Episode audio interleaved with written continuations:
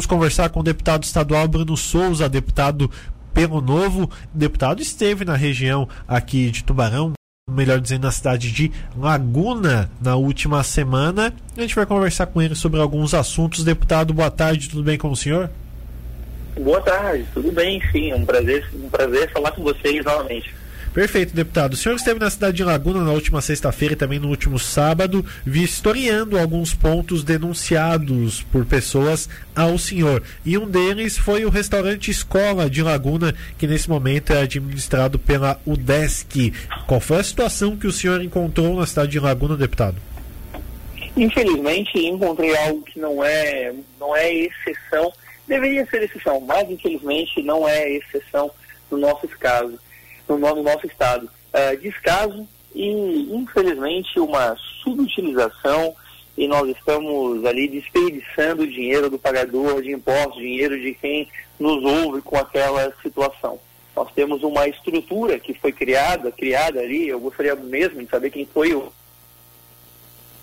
uma ideia de criar um restaurante, escola, em um lugar distante de toda a cidade, de todos, um local não tem curso de gastronomia, não lá e cria um restaurante escola. Tem que dar, tem que dar, entre aspas, um prêmio né, para quem, quem teve essa ideia. O resultado de criar um restaurante escola em um local distante, onde não tem ninguém para se alimentar, e também num local que não tem curso de gastronomia, é que o local está ali há 11 anos e claramente não está sendo usado como restaurante escola.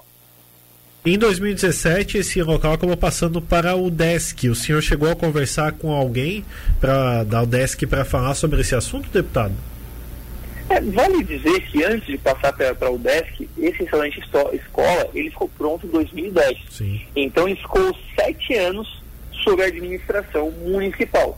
Ou seja, sete anos ficou aquela estrutura lá, onde sem, sempre faltando algo para inaugurar ficou lá sempre dependendo de algum detalhes e não abria nunca, não abria nunca. Em 2016, o ex-governador Colombo inaugurou a estrutura, seis anos depois dele estar pronto. E mesmo assim, o restaurante escola não abriu. Inaugurou, mas não abriu. É um negócio um pouco estranho, mas aconteceu isso. Inaugurou e não abriu. É, ao que parece, a UDESC recebeu esse presente, como se diz, presente de grego, é, depois dessa inauguração feita pelo governo do estado. A UDESC, como não foi a criadora da, daquele espaço, teve que é, receber aquilo e tentar dar alguma destinação. Entretanto, até então, não conseguiu dar uma destinação adequada. Sempre falta alguma coisa. É, sempre falta terminar algum detalhe para poder abrir. Hoje, é o que parece, ele está sendo até utilizado de forma precária para outros cursos mas não para, para nenhum curso, não para a finalidade de restaurante, restaurante escola e não com a cozinha funcionando. Por exemplo, nós temos uma, uma cozinha industrial lá que não, que não funciona, que não está aberta. Ou seja, é, eu, eu fico impressionado como nós gastamos o dinheiro da população dessa forma irresponsável. Eu duvido que um gestor público que gaste esse dinheiro dos outros, assim, da população, gaste o seu próprio dinheiro assim. Na casa deles, eu duvido que tenha uma cozinha industrial assim, sobrando lá, abandonada, sem estar ligada, que se gaste esse dinheiro com tanta irresponsabilidade como se gasta no poder público. Sim, perfeito. O senhor veio, aqui a Laguna, fez a denúncia e quais são os próximos passos que o senhor pretende tomar? Olha, essa semana eu, eu vou ainda tô, eu vou entrar em contato com a, com a própria UDESC para saber se eles vão realmente dar uma destinação ou não para aquele espaço, porque está dependendo de um investimento adicional. Além disso tudo, né, além do restaurante estar, estar lá há 11 anos, quase pronto, lá há quase 11 anos, para ele abrir, ele ainda precisa de mais quase 300 mil reais. Só que é, é, é algo estranho, porque eu quero entender o que a UDESC quer fazer com aquele espaço, que novamente, eu volto a frisar, não foi a UDESC que fez, a UDESC que recebeu. Mas eu quero entender que é, qual é o plano da UDESC para aquele espaço, porque vai abrir um restaurante escola lá, vai atender quem? Vai atender qual curso? Se nem curso de gastronomia ou de cozinha, nada tem, tem lá. É, a gente precisa entender isso. Qual vai ser a destinação daquele espaço?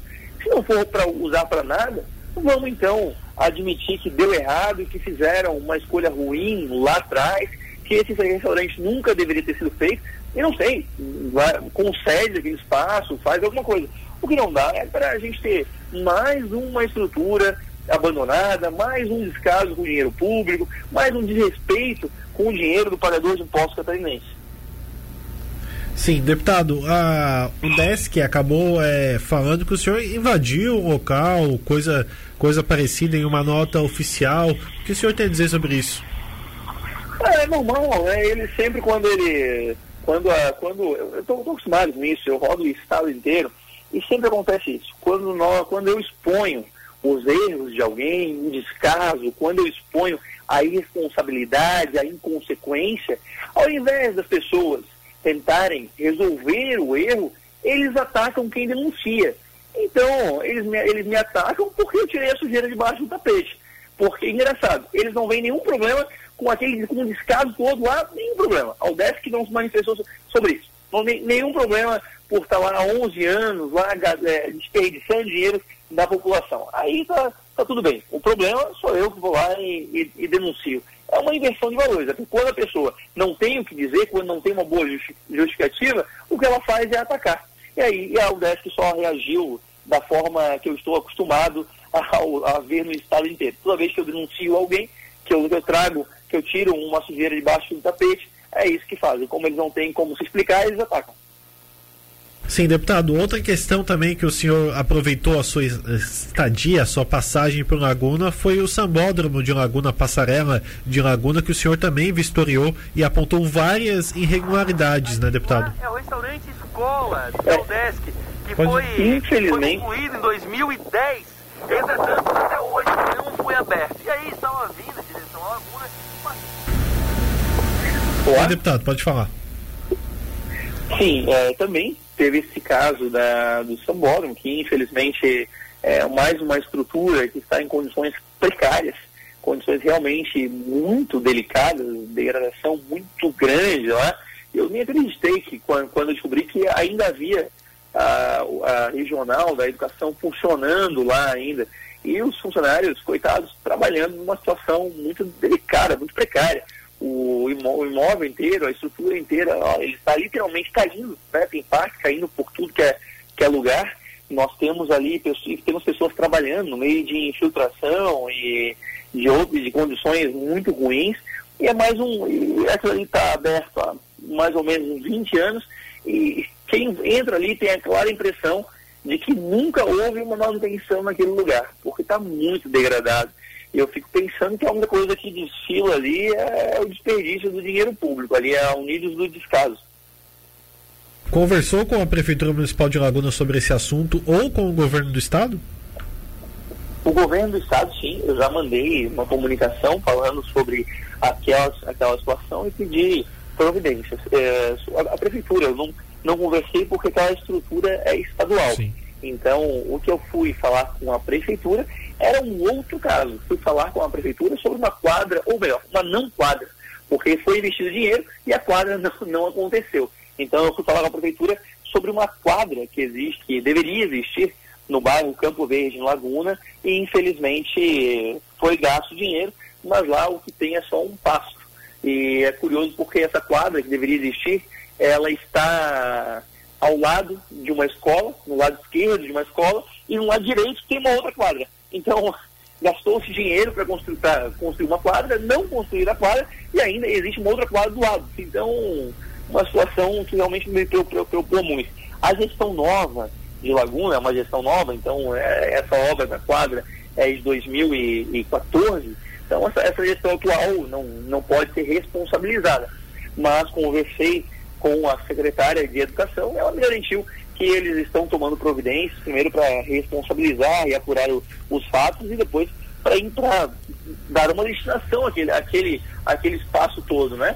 Então eu estou acompanhando e já me e falei na reunião que vou acompanhar a responsabilização, porque nós temos que parar no Brasil com essa cultura da impunidade, de achar que quando se abandona uma obra, quando se constrói, quando se gasta dinheiro em algo que não é entregue para a população, se está gastando o dinheiro de, de ninguém. Assim, é o dinheiro público, não é o dinheiro de ninguém. Não, não é não.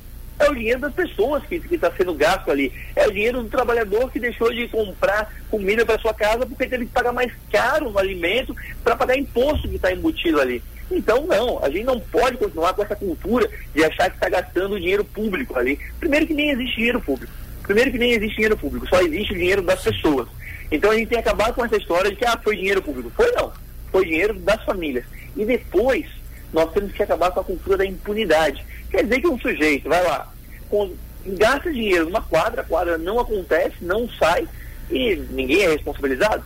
É isso mesmo, ninguém responde. Fica por isso. Não, não pode.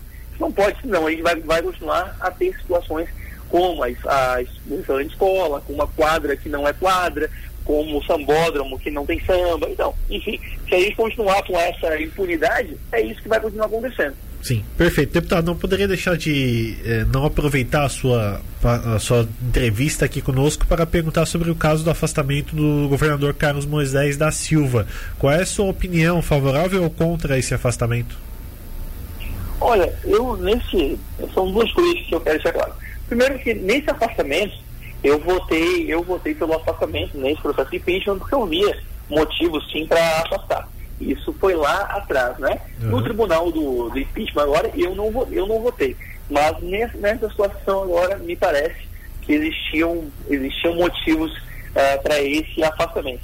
Entretanto, é muito triste que Santa Catarina esteja vivendo esse, esse caos político que nós estamos vivendo. Porque daqui a, daqui a pouco, em abril, vai fazer um ano do caso dos respiradores fantasmas. Um ano que foi denunciado, um ano que eu levei esse caso para a Assembleia, que eu congelei os bens dos responsáveis, vai fazer um ano.